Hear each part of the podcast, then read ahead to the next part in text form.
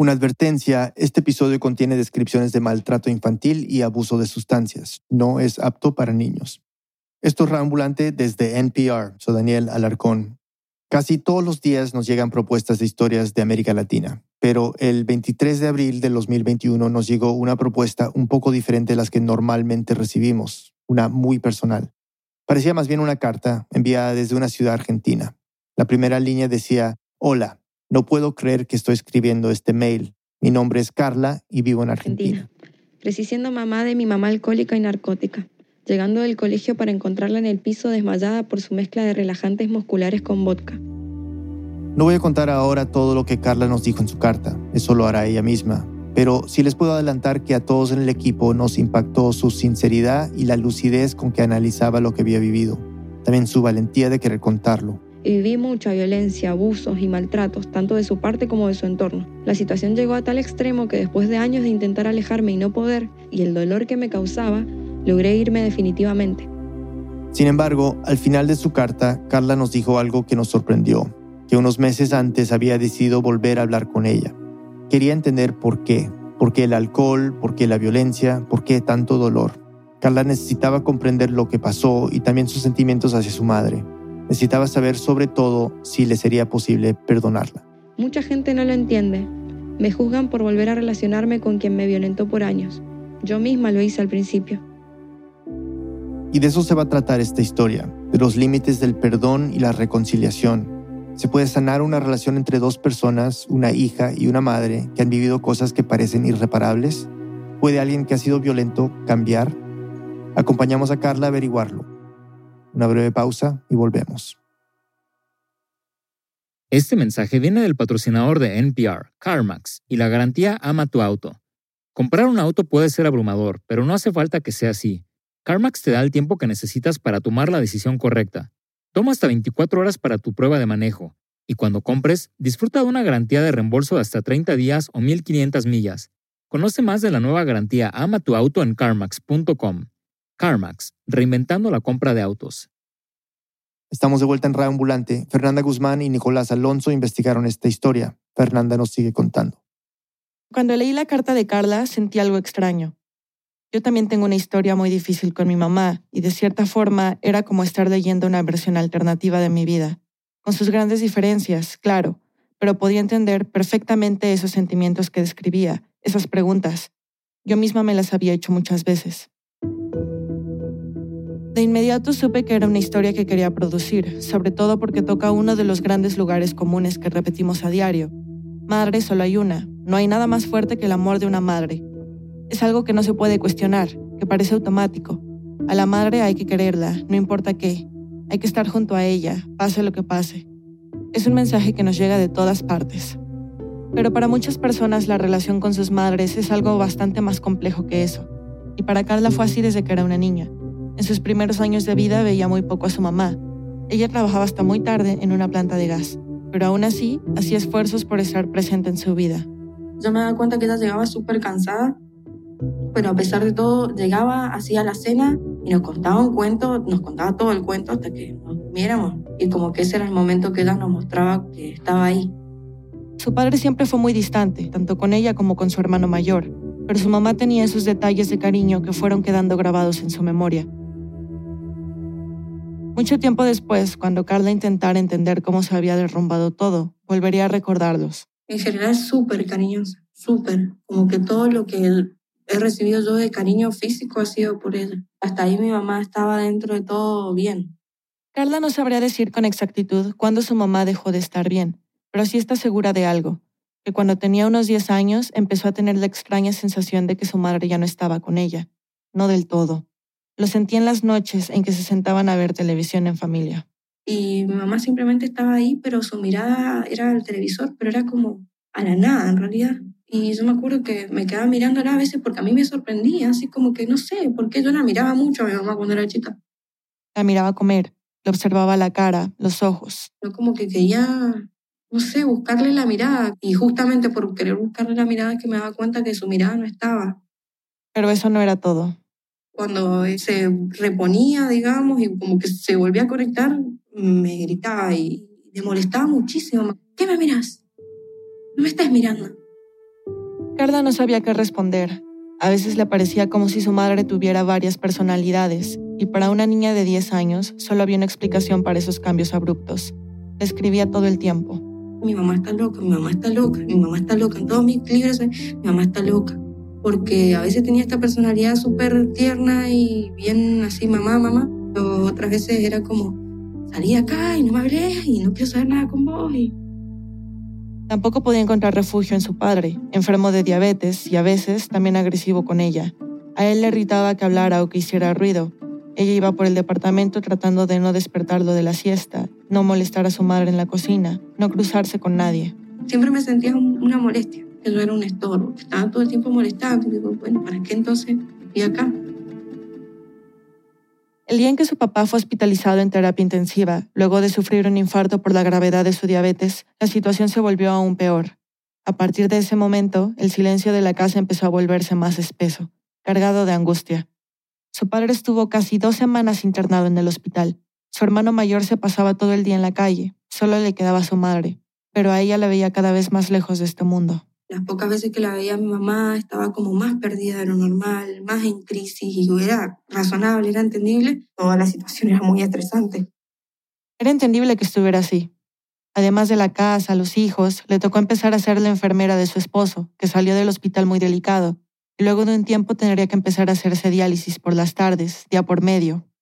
Pero para Carla, el estrés no venía solo de su familia. Acababan de cambiar a una escuela nueva, no tenía amigos, las materias eran pesadas. Cuando estaba allí, lo único que quería era regresar a su casa, pero cuando volvía le daban ganas de correr hacia cualquier otro lugar. Una tarde al regresar de la escuela, Carla abrió la puerta y encontró a su madre tirada en el piso. En ese momento yo pensaba muerta y me desesperaba, entonces como que iba corriendo y veía que alrededor ella tenía como un charco que en ese momento yo pensaba que era agua, un charco cerca de su cabeza Asustada trató de hacer que su mamá reaccionara. Y, y ahí empezar a, a cachetearla, a sacudirla, tratando de ver si se despertaba, si había forma de que reviviera, porque yo pensaba que estaba muerta porque no la sentía ni respirar. Y de repente, cuando se despertaba, me, lo primero que me decía, te odio, debería haber abortado. Esa escena se convirtió en algo cotidiano. Regresar de la escuela y encontrar a su mamá desmayada, y también los insultos. Yo, como no tenía otra forma, decía, sí, ma, tenés razón, sí. Sí, bueno, pero ya está, ya está, tenés razón, no lo hago más, o cosas así, como admitir una culpa que, de algo que nada que ver con lo que, que yo estaba haciendo. Cuando le decía esas cosas, su mamá parecía tranquilizarse. Entonces Carla aprovechaba y la arrastraba por el pasillo hasta su habitación. A duras penas lograba acostarla en la cama, la cubría y la dejaba dormir. Le pregunté a Carla si recordaba qué solía pensar en ese momento, luego de dejar a su madre durmiendo mientras la tarde pasaba. ¿Qué explicación se daba a sus 10 años para esos desmayos y para la furia que seguía? estaba poseída y nunca había visto algo así como lo que veía en ella, que se iba, que era otra, su cara cambiaba por completo, su mirada hacia mí cambiaba, no me miraba como una hija, y me trataba como una hija, me miraba como una, como una, no sé, no sé, como una desconocida, una enemiga. Pero al despertar, era de nuevo su mamá. En ese momento entendía como si ya se le hubiese sido el, el demonio que tenía, que lo que le hacía falta era dormir y se le, se, se le iba el demonio y ella se levantaba al baño y me hablaba como normal, así como cansada, así como con dolor de cabeza se notaba porque se agarraba la cabeza y como si no hubiese pasado nada. Eso a mí me hacía peor, no se charlaba, no se hablaba. Aunque su mamá sí le decía algo, que no le dijera nunca nada de esto a sus abuelos ni a nadie que las visitara, Carla solo pensaba en una cosa. Mi cabeza en ese momento estaba nada más el que yo la tenía que salvar y poner bien. Como nos contó Carla en su carta, los roles entre ellas fueron cambiando. Aunque era solo una niña, le tocó empezar a ser de alguna manera la mamá. Trataba de protegerla, de hacerla sentir bien. Pero con el tiempo fue entendiendo mejor lo que le pasaba a su madre. Comenzó a darse cuenta de que cuando la recogía no podía caminar bien, que decía cosas sin sentido, se tropezaba. Desde chicos sabemos cómo es una persona borracha porque lo vemos todo el tiempo. Sabemos cómo se mueve, cómo habla, más o menos, sabemos qué es un borracho. Entonces, como que yo la veía así, pero al mismo tiempo no identificaba bien. Y ya después me empecé a dar cuenta, obviamente por eso, porque me daba cuenta que era alcohol lo que tenía, pero tampoco entendía por qué tanto, por qué tan así. Con el tiempo encontró algunos mecanismos para sobrevivir a lo que le pasaba. echarse la culpa, acostar a su madre, esperar a que volviera a ser otra vez ella. Pero un día a los 11 años eso ya no fue suficiente. Su mamá borracha tomó un cuchillo de cocina y empezó a amenazar con que se iba a matar y con que le haría daño a ella. Y yo me acuerdo de gritarle, ¡Má! Sí, pero con un, un grito así que se me desgarraba la garganta de la desesperación. Y me acuerdo que hasta me caí del, de la fuerza que hizo mi cuerpo, no sé, a gritar, me caí al piso. El grito pareció sacar del trance a su mamá. Carla, Carla, Carla, y se acercó así, me abrazó, me abrazó y me dijo, está, está, está, perdón, perdón, era un chiste, era un chiste, era un chiste. Así como que volvió, su mirada volvió como unos segundos y al rato se volvió a ir. Pero esos segundos no alcanzaron para que soltara el cuchillo y de inmediato volvió a amenazar a Carla con lastimarla. Ella corrió a llamar por teléfono a su hermano. Le dije, vení por favor, que la mamá está haciendo tal cosa. Y él no sé cómo, pero llegó en una cuestión de minutos. Su hermano pudo quitarle rápidamente el cuchillo. Carla durmió aterrada esa noche, y la noche siguiente, y muchas más durante años. Creo que no tiene mucho sentido seguir contando en detalle todo lo que sufrió Carla en su adolescencia, mientras su madre seguía descendiendo en una espiral de alcohol y violencia del que ella nunca, jamás, pensó que volvería, y del que nunca entendió las razones. Basta decir que a los 18 años, mientras ahorraba para poder irse de casa, llegó el momento en el que entendió que no podía retrasar más su salida de allí. Una madrugada, luego de regresar del lugar en que trabajaba, se encontró lo de siempre, el alcohol, los gritos. Su madre se tiró encima suyo y una vez más, Carla pensó que iba a morir. Cuando finalmente logró soltarse, Carla no solo llamó a su hermano, sino también a la policía, que pronto llegó al departamento a ver qué pasaba. Esa noche su papá estaba otra vez hospitalizado. Su hermano la convenció de no poner cargos contra su madre, pero fue un punto final. Y ella al otro día se despertó y... ¿Cómo estás, Carlita? ¿Cómo te fue ayer en el trabajo? Y yo no la miraba así con miedo, no la podía creer. Y me acuerdo que se acercó un poco más y me dice, ¿qué te pasa? Y yo, así, no, no te acerques, no te acerques, así, muerta de miedo. Ahí, ahí fue como, se marcó mucho más el, la necesidad urgente de irme de mi casa. Mi casa nunca fue un hogar. Empezó a buscar a dónde irse, pero aún así Carla no dejaba de preocuparse por su madre. Le decía que iba a ser lo mejor para ambas, la trataba de involucrar en su mudanza. No tenía mucho dinero, pero le alcanzaba para arrendar algo pequeño. Le daba miedo que su madre tuviera una gran crisis por su partida, pero tampoco sentía que tuviera otra opción. En ese punto ya era un asunto de supervivencia. Cuando llegó a su nuevo departamento, pequeño y casi sin muebles, se sintió por primera vez en mucho tiempo en un lugar seguro. Tenía más miseria ni más tristeza.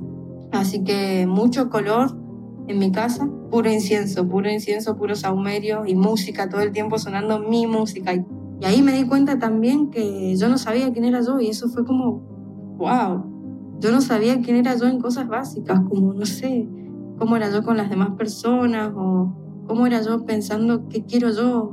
Eso fue muy loco para mí, pensar en mí, porque mi vida realmente había sido todo el tiempo pensar en mi mamá. El día que Carla se fue, su mamá se sintió más perdida que nunca. Hacía años sentía una fuerte desconexión con el mundo que la rodeaba. Apenas si recordaba qué había hecho en los días, en las semanas, en los meses anteriores, pero sabía que Carla se había ido y que lo había hecho para alejarse de ella una angustia y una desesperación. Se me vino el mundo abajo, pero yo no le podía decir a mi hija que no se fuera, porque yo sé el infierno que ella estaba viviendo acá. Esta es Jacquelina, la mamá de Carla. Cuando empecé a producir esta historia, le pregunté a Carla si le parecía bien que hablara con su mamá.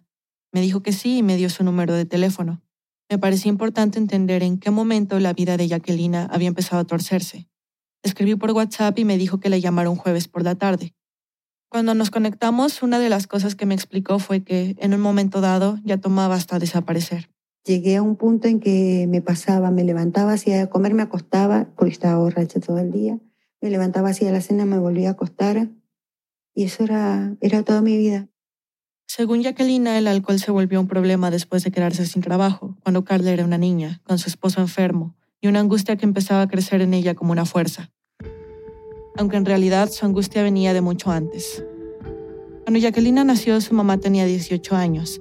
Al año siguiente nació su primera hermana con parálisis cerebral. Luego vendrían seis más.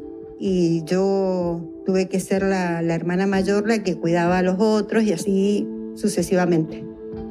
Y mamá siempre estaba embarazada, teniendo hijos, teniendo hijos, y con un hombre muy violento. Jacquelina nos contó de la violencia de su padre contra su madre y, bueno, una infancia como la que ella tuvo deja sus cicatrices. Ella intentaba proteger a sus hermanos de lo que se vivía en su casa. Cuando su hermana con parálisis cerebral falleció a los ocho años, su madre cayó en una depresión de la que ya no saldría. Pasaba días enteros en la cama y Jacquelina tenía que hacerse cargo de todo, limpiar la casa, cocinar, cuidar a sus hermanos. Cuando ocupó ese nuevo rol como reemplazo de su madre, también heredó las golpizas de su padre. Ya entonces, Jacqueline empezaba a replicar esa violencia. Yo tenía problemas de, que era violenta, o sea, era de golpear a, a los chicos en la calle, a mis propios hermanos, los tenía que cuidar, entonces también los podía golpear. Me golpeaban a mí, así que yo golpeaba a mis hermanos y así fue una cadena permanente. Cuando cumplió 14 años, sus padres la llevaron con un psiquiatra que le recetó lexotanil, un fuerte ansiolítico que empezó a tomar de manera regular. Así comenzó su relación con los narcóticos. En un momento que ya por cualquier cosita me, me medicaba. Empezó a tomar pastillas descontroladamente, mientras acostumbraba a ser de mamá de sus hermanos y de su propia madre. Sentía que tenía que protegerlos, pero al mismo tiempo era cada vez más agresiva. A los 23 años, cuando quedó embarazada de su primer hijo, decidió que lo criaría sola. El padre no tenía interés en estar presente, ni ella quería que estuviera. Tenía la sensación de que así, sola con el bebé, iba a poder darle lo que ella no tuvo, una infancia sana, sin violencia. Y dije, a mí, mi hijo nunca en la vida me va a ver depresiva como yo la he visto a mi mamá. Mi hijo jamás va a ver una cosa así. Y después de los años, mira lo que me pasó, caer en una adicción tan profunda que no solo me vio depresiva, me vio en situaciones mucho peores, más dolorosas. Casi dos años después, conoció a quien sería su esposo y se olvidó de su plan de vivir sola con su hijo. Decidió formar una familia y por un tiempo esa vida pareció funcionar. Jacqueline sentía que nunca había sido tan feliz. Empecé a conocer, a ver que, había otra forma de, vivir, que no eran gritos y peleas y discusiones todo el tiempo y, y toda esa violencia que se vivía en mi casa. No tardó en embarazarse, entonces llegó Carla. Y el embarazo fue hermoso porque mi marido estaba al lado mío, porque la estábamos esperando, todos estábamos felices. Esa felicidad alcanzó a durar varios años. El punto en que empezó a ser evidente para ella que su familia se desmoronaba fue cuando hospitalizaron a su esposo en 2006. Pero ella ya venía mal desde antes, desde el momento en que la despidieron de su trabajo en la planta. Era principios de los 2000 y la crisis económica más fuerte en la historia de la Argentina empezaba a desplegarse. Jacqueline salía temprano a la calle a buscar empleo, pero se quedaba todo el día sentada en una esquina, sola. No sabe explicar bien por qué, solo que sentía pánico al ir a las entrevistas, y en esa época fue que empezó a tomar. Empecé gradualmente, que era para, para almorzar y relajarme. Nunca le había gustado mucho el alcohol, pero sentía que algo en ese pequeño ritual la tranquilizaba. Con el tiempo empezó a necesitarlo cada vez más. Nunca pensé que no lo iba a poder manejar. Decía, bueno, mañana tomo menos y así. Y no lo dejaba. Y era una desesperación por llegar y tomar. Conseguía algunos trabajos para juntar algo de dinero que le permitiera pagar los gastos médicos de su esposo, los útiles del colegio y comprar comida, pero cada vez se gastaba más plata en alcohol. Cuando lograba mantenerse un rato sobria, le caía toda la culpa vergüenza, depresión, mucha angustia, que todo el mundo estuviera enojado conmigo, mis hijos, mi marido, me, ponía muy mal, pero eso me llevaba a volver a tomar. Las botellas las escondía en rincones de la casa donde le parecía que Carla y su hermano nunca iban a revisar, y trataba de no hablar mucho, para que no se le sintiera el olor. Por las mañanas lograba disimularlo, pero por las tardes, cuando Carla volvía de la escuela, ya estaba desmayada. A Jacquelina le desesperaba su propio olor tenés ese olor a alcohol que te sale por los poros, que es un olor muy particular cuando ya tenés tiempo de alcoholismo, que por más que te bañes, por más que hagas, te perfumes y todo eso se mezcla y es un olor que te queda en la memoria, yo lo tengo grabado. Es el olor a la decadencia, el olor a la tristeza, la pena que sentís, Trataba de convencerse de que Carla, siendo tan pequeña, no notaba nada, pero ya sabemos que Carla sí se daba cuenta. Cuando Carla se fue de su casa a los 19 años, no cortó del todo su relación con Jacquelina. Seguía yendo a visitarla de vez en cuando. Se daba cuenta de que su madre no estaba mejor, pero al menos ahora se podía ir si se sentía en peligro. Carla se pagaba su departamento trabajando en call centers, juntando para llegar a fin de mes. Jacqueline trataba de convencerla de que volviera, le decía que le daba miedo que le pasara algo por estar sola, pero Carla no quería. De hecho, quería alejarse cada vez más. Esa sensación fue creciendo durante esos años, irse lejos de su familia, de su ciudad, de su país, lejos de todo. Yo estaba buscando un hogar, creo que crecí buscando un hogar, siempre. Cuando cumplió 24 al fin se decidió. Iba a buscar su hogar en Santiago de Chile, una capital donde nadie la iba a conocer y podía empezar una nueva vida. Pero las cosas no salieron como esperaba. Cuando ya estaba a punto de irse, una amiga se unió al plan y Carla no supo cómo decirle que no. Alquilaron dos habitaciones en el centro de Santiago que Carla empezó a pagar por ambas. Vendían golosinas en la calle, pero a los pocos meses apenas tenían para comer. Entonces su amiga le dijo que volvería a Argentina para enviarle el dinero que le debía. Carla se quedó esperándola, pero nunca volvió. En ese punto había bajado mucho de peso y se sentía tan débil que se mareaba en plena calle. Desesperada, tuvo que pedir ayuda. Una amiga le pagó un pasaje en avión para regresar a Argentina y sus papás le dijeron que podía volver a vivir con ellos, al menos por un tiempo, hasta que se acomodara y pudiera encontrar otra vez un trabajo. Cuando se bajó del avión, vio a sus padres esperándola entre la gente. Ella se acercó a su madre y ahí sintió el olor después de, no verme por un montón de tiempo, completamente ebria, así que fue como bienvenida a tu vida, a tu vida, a este agujero que no puede salir más. Pero Carla ya no era una niña y no aguantaría mucho en el agujero. Una noche estaban preparando ravioles con Jacquelina y su madre le dijo que tenía que salir para verse con un cliente del trabajo. Carla intuyó de inmediato de qué se trataba. Yo ya me cansé porque ya pasaba muchas veces eso que se hacía la boluda y como me estás tomando el pelo. Y mi hija me siguió. Y en otra situación no la hubiese seguido, pero ese día sentí como que no, porque me dio bronca, así que la esperé. Cuando vio que yo estaba comprando alcohol, ya estaba tomándolo. Y me miró, como diciéndome, yo sabía que estabas haciendo esto. Y cuando me vio, yo simplemente la vi con la lata de cerveza y le dije, ¿no era que ibas a ver una clienta? Yo me enojé con ella. ¿Por qué te metes en mi vida? ¿Por qué? ¿Qué me tenés que perseguir, pendeja? ¿Qué tenés que hacer? Carla dejó a su mamá gritando y corrió al departamento. Se sentía distinta otras veces, más herida, sobre todo porque esa tarde la habían pasado muy bien juntas. Había sentido que tenían de nuevo una conexión especial. Siempre ha sido lo que yo más he querido, tener ese contacto, esa conexión con mi mamá. Y, y como que me, me dolió un montón. Jacqueline llegó poco después y la pelea siguió en la casa, pero esta vez era Carla la que estaba furiosa. Como que era, atinó como a, tocarme porque yo la estaba empujando y en mi cabeza algo hizo en un microsegundo, un minisegundo, hizo un clic que me escuché a mí misma decirme, no, esto no va a volver a pasar. Como un flash, a Carla se le vino la imagen de esa noche, a los 18 años, en que tuvo que llamar a la policía. Y algo en mi cabeza me dijo, no, yo me voy a defender, esta vez yo me voy a defender. No se lo voy a permitir. Y fue como ese, ese pensamiento, ese recuerdo, todo eso que pasó en ese segundo me sacó completamente de mis casillas. Y ahí entonces empecé a golpear. A golpear a su mamá, a las paredes, a todo lo que estaba cerca. A Carla todavía le cuesta entender cómo reaccionó ese día. Yo no me puedo reconocer, yo sentí realmente que yo me había ido a mi cuerpo y fue una cosa que yo, yo no estaba, ya. mi cuerpo se movía solo, fue una cosa que me seguí completamente. Fue la única vez que su padre se metió a separarlas. Carla tenía una sensación extraña, como si hubiera recibido al fin una herencia violenta que durante años no había podido tocarla. Así que temblando, eh, sintiéndome súper mal porque era como que algo se había apoderado de mí y yo hasta incluso al mismo tiempo tenía miedo porque yo, ¿qué pasó? ¿Qué, qué hice? ¿Por qué hice todo esto? Y... Asustada, Carla se puso a empacar todas sus cosas, cerró la puerta del departamento al salir y se dijo a sí misma que era la última vez. No volvería a poner nunca más en su vida un pie allí.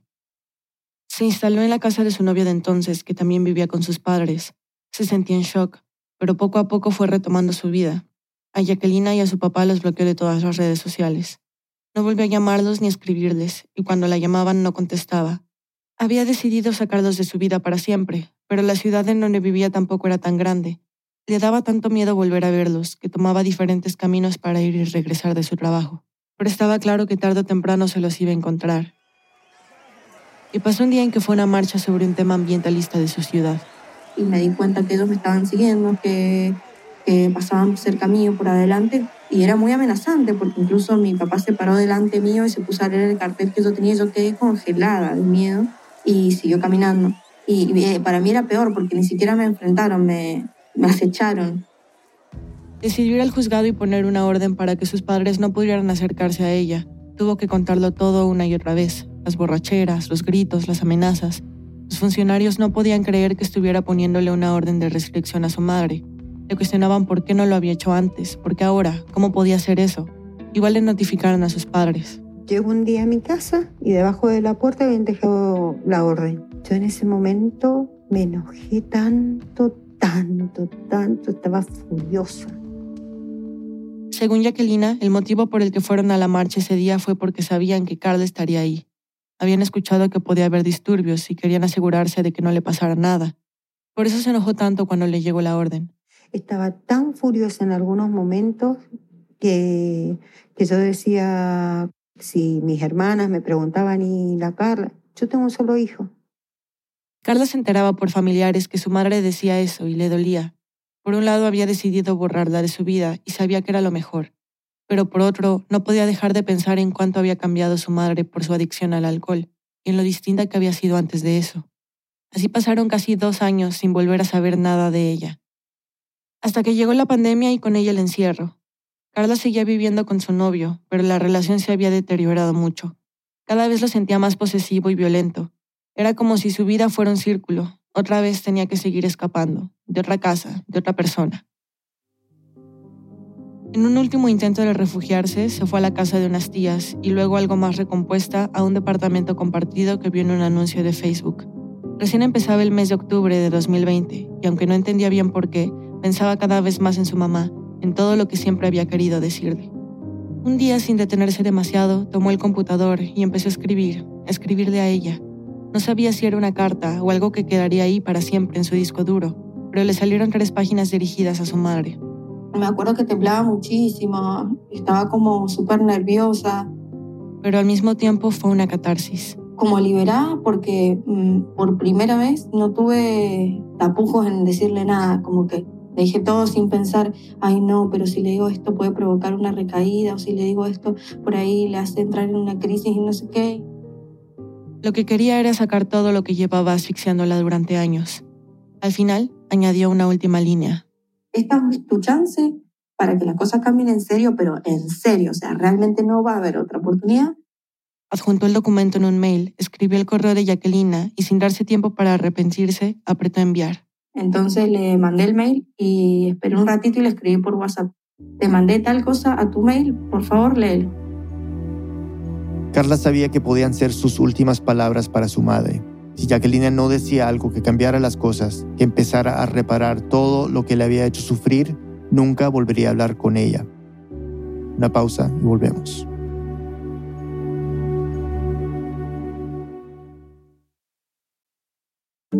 La desaparición de 43 estudiantes conmocionó a todo México en 2014. En su nueva investigación, Reveal presenta detalles hasta ahora desconocidos de esta historia.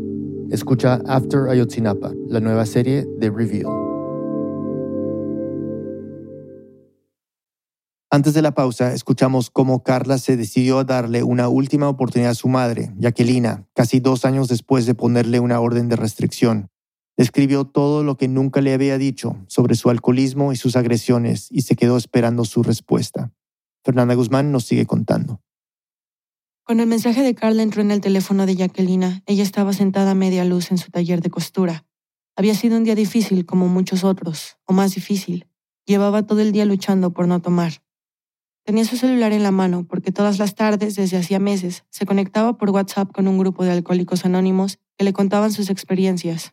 Cómo por culpa de esta enfermedad se habían quedado sin trabajo, sin familia, sin amigos, y cómo luchaban a diario para intentar recuperar algo de todo lo que habían perdido. Y Jacquelina también contaba su historia, cómo perdió a su hija. Y las primeras veces lo único que, que me pasó a mí y que le pasó a muchos es que queremos hablar y lloramos. No soy de mucho llorar, pero yo llegaba ahí y era llorar y llorar y llorar y llorar todo el tiempo. Y a veces podía hablar y a veces no. Ese día, después de más de un año sin tomar alcohol, había estado más cerca que nunca de recaer. La ausencia de Carla le dolía cada vez más, pero sabía que tenía que resistir y lo único que la calmaba era conectarse con su grupo de alcohólicos anónimos. A principios de 2019, después de la desaparición de Carla de su vida, Jacqueline había comenzado poco a poco a salir de su infierno. Para mí fue tocar fondo y, sentir que estaba perdiendo lo que más amaba en el mundo, que es mi hija y que todo el daño que había, le había hecho. No es que reaccionó de inmediato cuando Carla se fue. Estuvo unos seis meses más hundida en el alcohol, encerrándose sola en el sótano de su casa, donde tenía todas sus botellas, angustiada, tomando hasta perder la conciencia. Hasta que una mañana sin previo aviso, algo se sintió diferente. Me levanté un día y dije, no, no quiero más esto. Como que hubo un clic que no quiero caer en lo, en lo espiritual, pero creo que fue, fue un milagro, que yo me desperté con esa idea, yo no quiero más esto para mí. Le sorprendió sentir esa fuerza que había perdido hace tanto.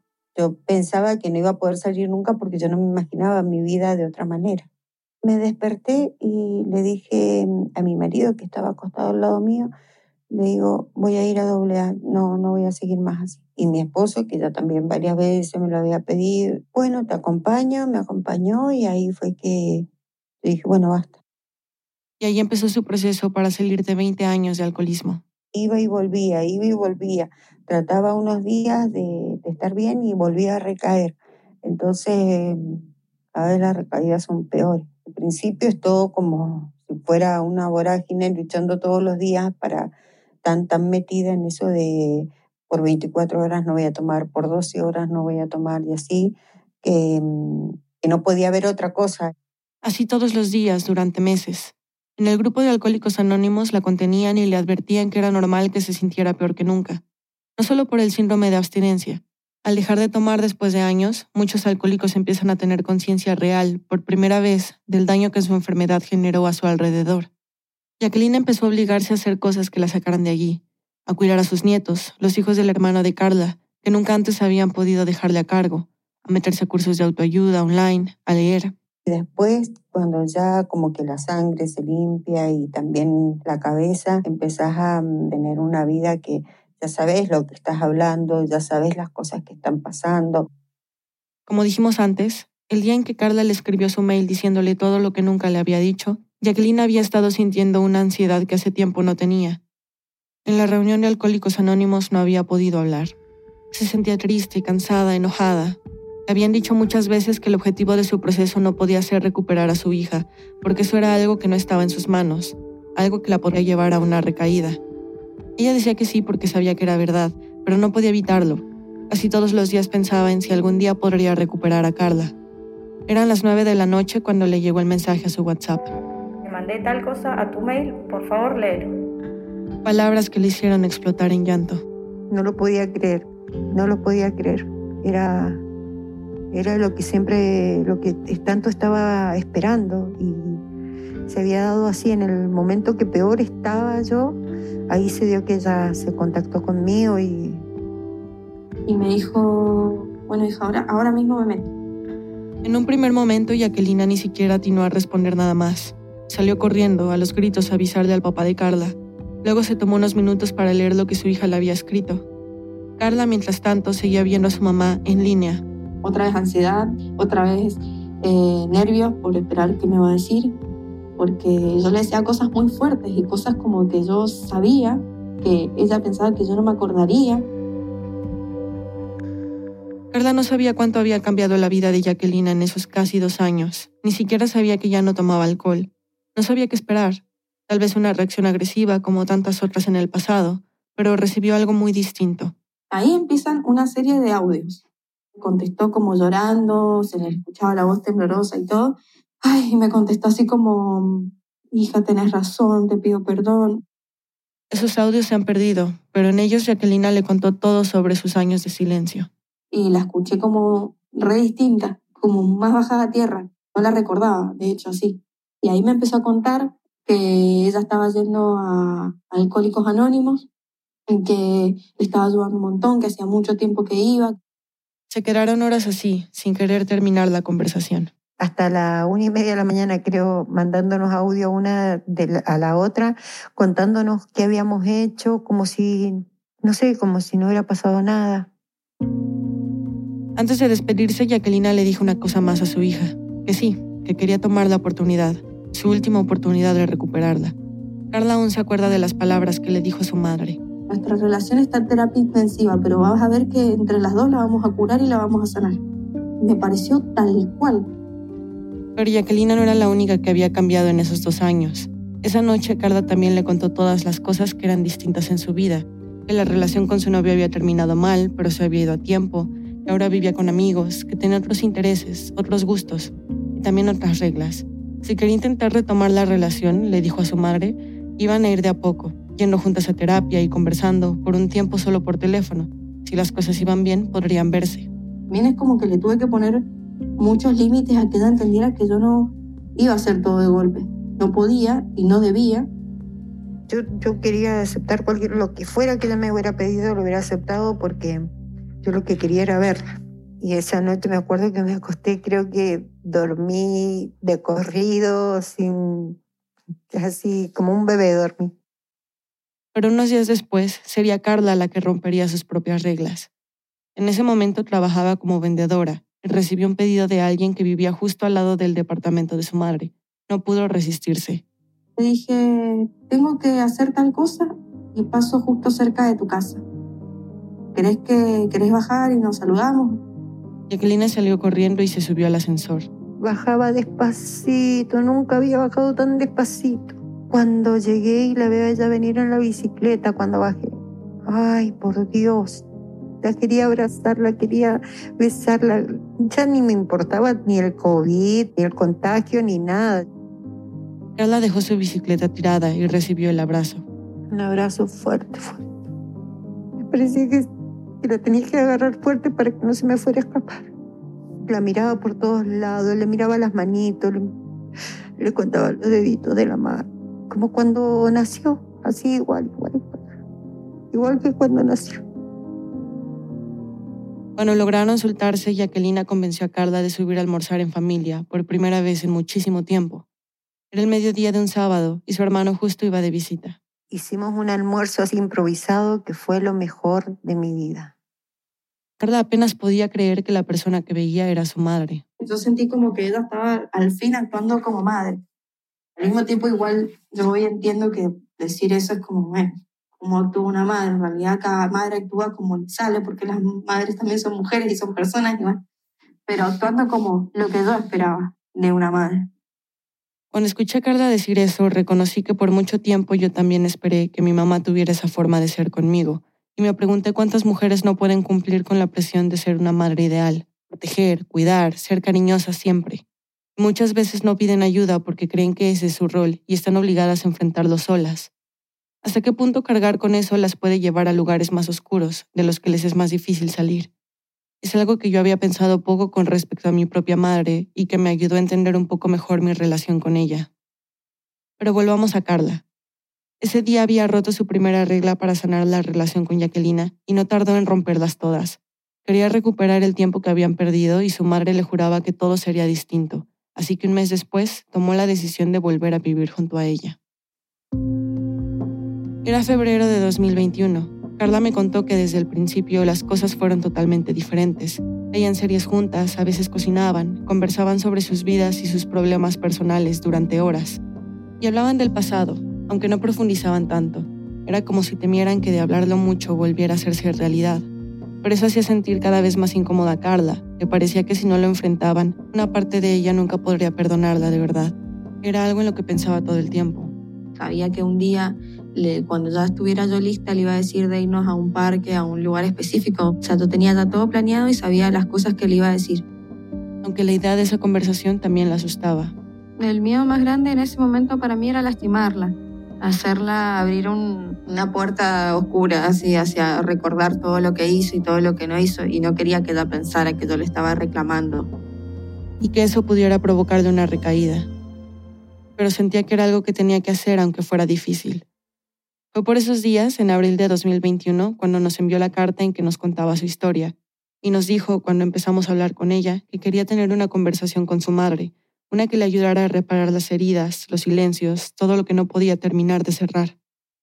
Cuando le propusimos hacerlo para este episodio, Carla le preguntó a Jacqueline si estaría dispuesta. Después de pensarlo un poco, decidieron hacerlo y le pusimos fecha y hora. Cuando llegó el día, Carla y Jacqueline prepararon café y se sentaron en la mesa de la cocina. Querían sentir que era una tarde como cualquier otra que pasaban juntas. Entonces la conversación empezó. ¿Estás lista? ¿Tienes ganas de...? sí, sí. ¿Estás segura que querés hacer esto? ¿De contar la historia y todo eso? Sí, sí, no hay problema. Bueno. Lo que van a escuchar son fragmentos de una conversación que duró casi dos horas. Una en la que Carla no se guardó ninguna pregunta y Jacqueline ninguna respuesta.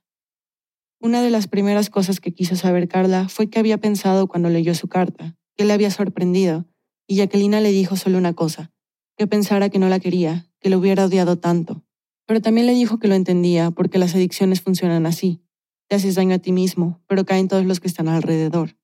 Y lo que Jacqueline sentía en ese momento era rabia con el mundo. ¿Y sabes por qué estabas enojada con el mundo?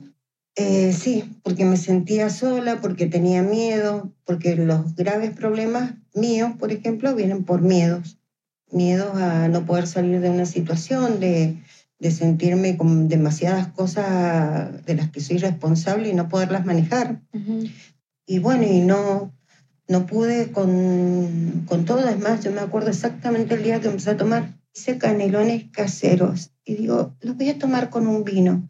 El peor momento de mi vida y fue muy mala idea empezar a almorzar con vino y siempre buscando ¿Cuántos años tenías? Éramos re chicos, entonces, si vos estabas haciendo eso. Tenía 34 años y vos tenías 6.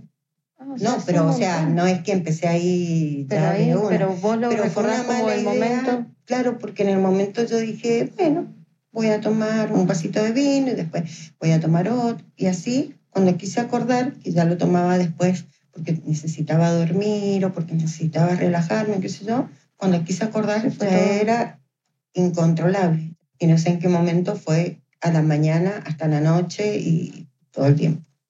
Ah. Por más que yo, mm, que vos decías que no me querés, ¿cómo me podés odiar tanto? No es que te odiara, no es que te odiara. Era mucho más fuerte la adicción. Fue como en las películas de terror cuando estás poseída. Bueno, es lo mismo que yo pensaba como... Para mí el alcohol fue eso. yo, yo pensaba exactamente lo mismo. ¿Qué es lo que sentís que vos cambiaste? Cambié, cambié todo, cambió mi vida. Yo pienso, yo disfruto. Yo antes no disfrutaba porque era una ansiedad terrible. Yo no estaba en ningún lado. No estuve nunca en ningún lado. Estaba acá, estaba allá, pero mi cabeza estaba apuntando a una botella. Ese miedo, esa tensión, ese, esa ansiedad, esa yo no lo tengo. Y eso para mí es el paraíso. Porque no tenés nada que ocultar. Porque no tengo nada que ocultar. O sea, me siento por primera vez limpia, limpia. Soy esto, poder de, sentir amor, puedo sentir el amor que siento por vos cuando te abrazo, cuando te beso, puedo sentirlo. No sabes la cantidad de gente a la que yo quiero, pero la quiero de verdad. Y yo no sé dónde había tanto amor dentro mío porque no, no estaba adormecida totalmente. Carla le dijo que ella sí recordaba ese amor, el que había sentido cuando era una niña, aunque eso, recordarlo, no lo hacía menos doloroso. Eh, siempre que yo entraba en una crisis de angustia muy grande, como que yo le decía, es que no puede ser, porque yo te juro que yo conozco a esa persona. Yo sé que, que teníamos una conexión especial. Sí, después aprendí, gracias a lo de los grupos de familiares y amigos, de que es muy normal que tengas mensajes muy confusos porque tenés una persona que por un lado puede ser tremenda mamá y que me acuerdo que siempre me decía que luchara por mis sueños, que me acuerdo que siempre me apoyaba y cosas así. Y al mismo tiempo es la misma persona que me parecía que se levantaba con el objetivo de hacerme daño.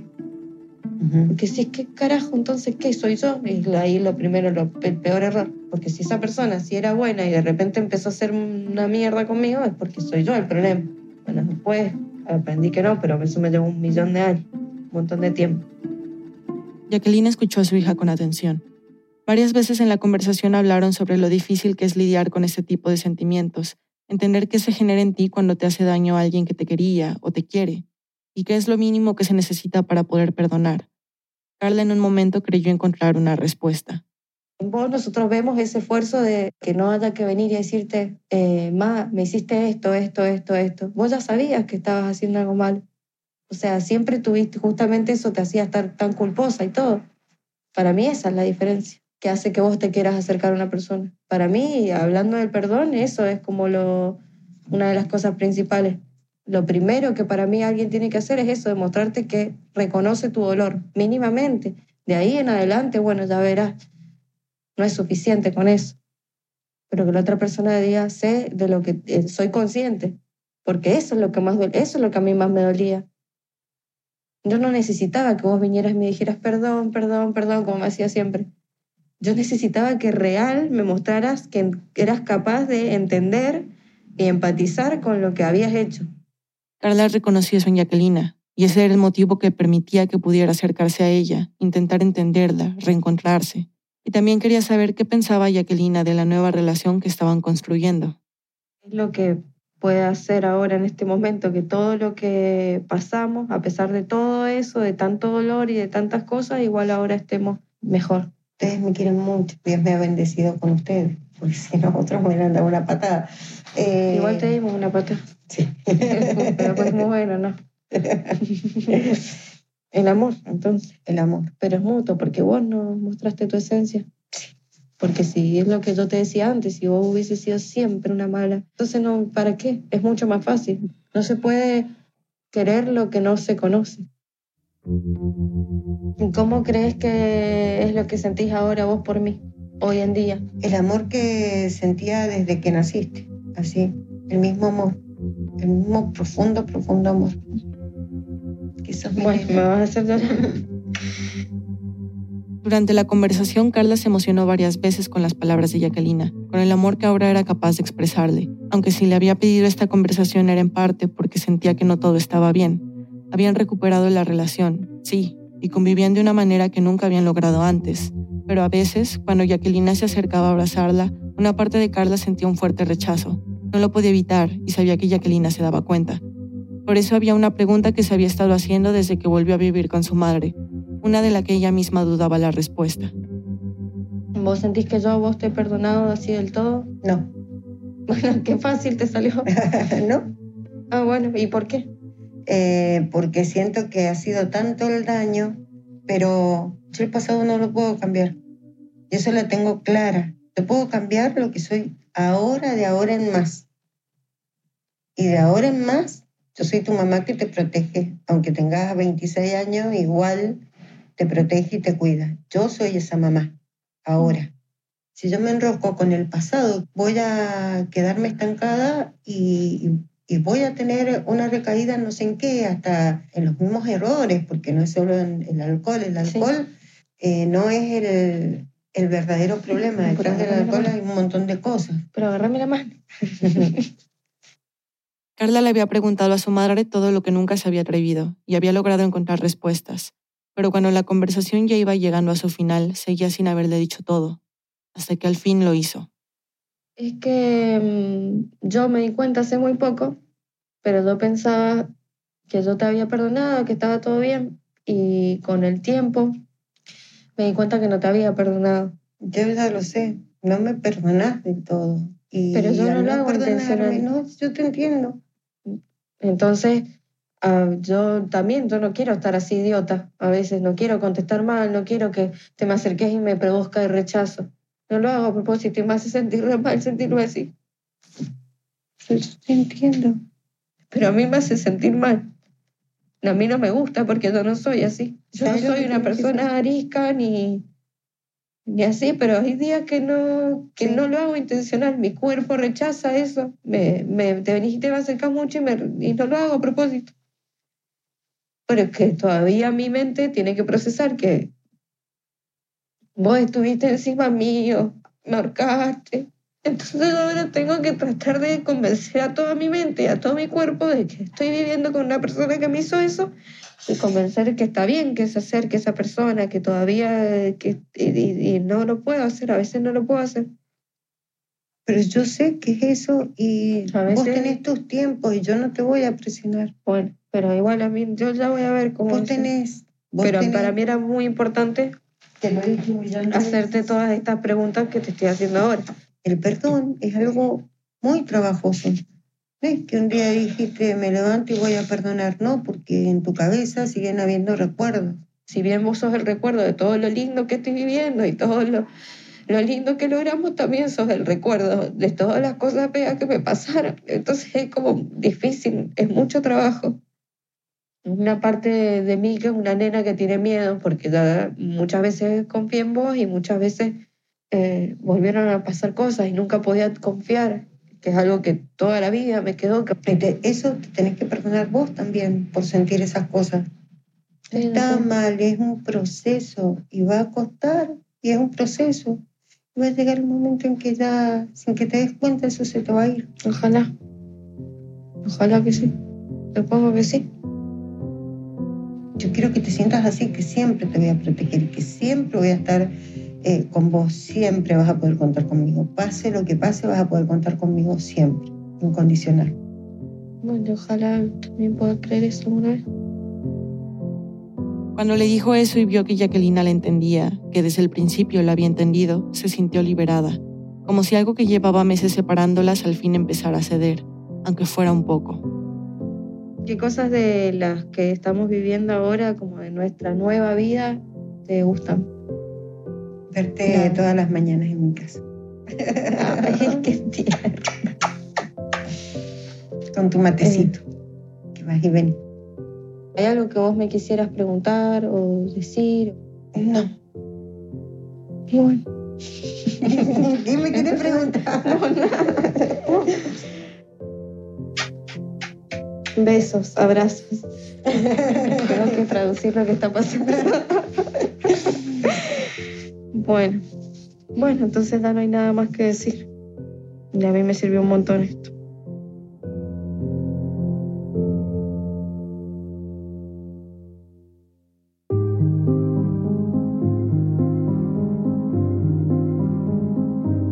Carla y Jacquelina siguen viviendo juntas, trabajando en su relación un día a la vez. Jacquelina aún asiste a Alcohólicos Anónimos y tiene por primera vez un grupo de amigas. Dice que con ella se siente como si fuera otra vez una chica de 13 años. Carla planea independizarse en cuanto le sea posible y esta vez su mamá está contenta con ese plan. Dice que estén donde estén, seguirán juntas.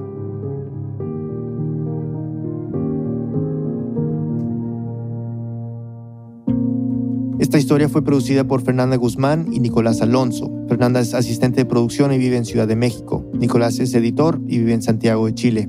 Este episodio fue editado por Camila Segura y por mí. Desiree Yepes hizo el fact-checking. La música y el diseño sonido son de Andrés Aspiri. El resto del equipo de Radio Ambulante incluye a Paola Aleán, Lisette Arevalo, Aneris Casasus, Emilia Herbeta, Xochil Fabián, Camilo Jiménez Santofimio, Ana Pais, Laura Rojas Aponte, Barbara Sawhill, David Trujillo, Elsa Liliana Ulloa y Luis Fernando Vargas. Carolina Guerrero es la CEO. Radio es un podcast de Radio Studios, se produce y se mezcla en el programa Hindenburg Pro. Radio Ambulante cuenta las historias de América Latina. Soy Daniel Alarcón. Gracias por escuchar.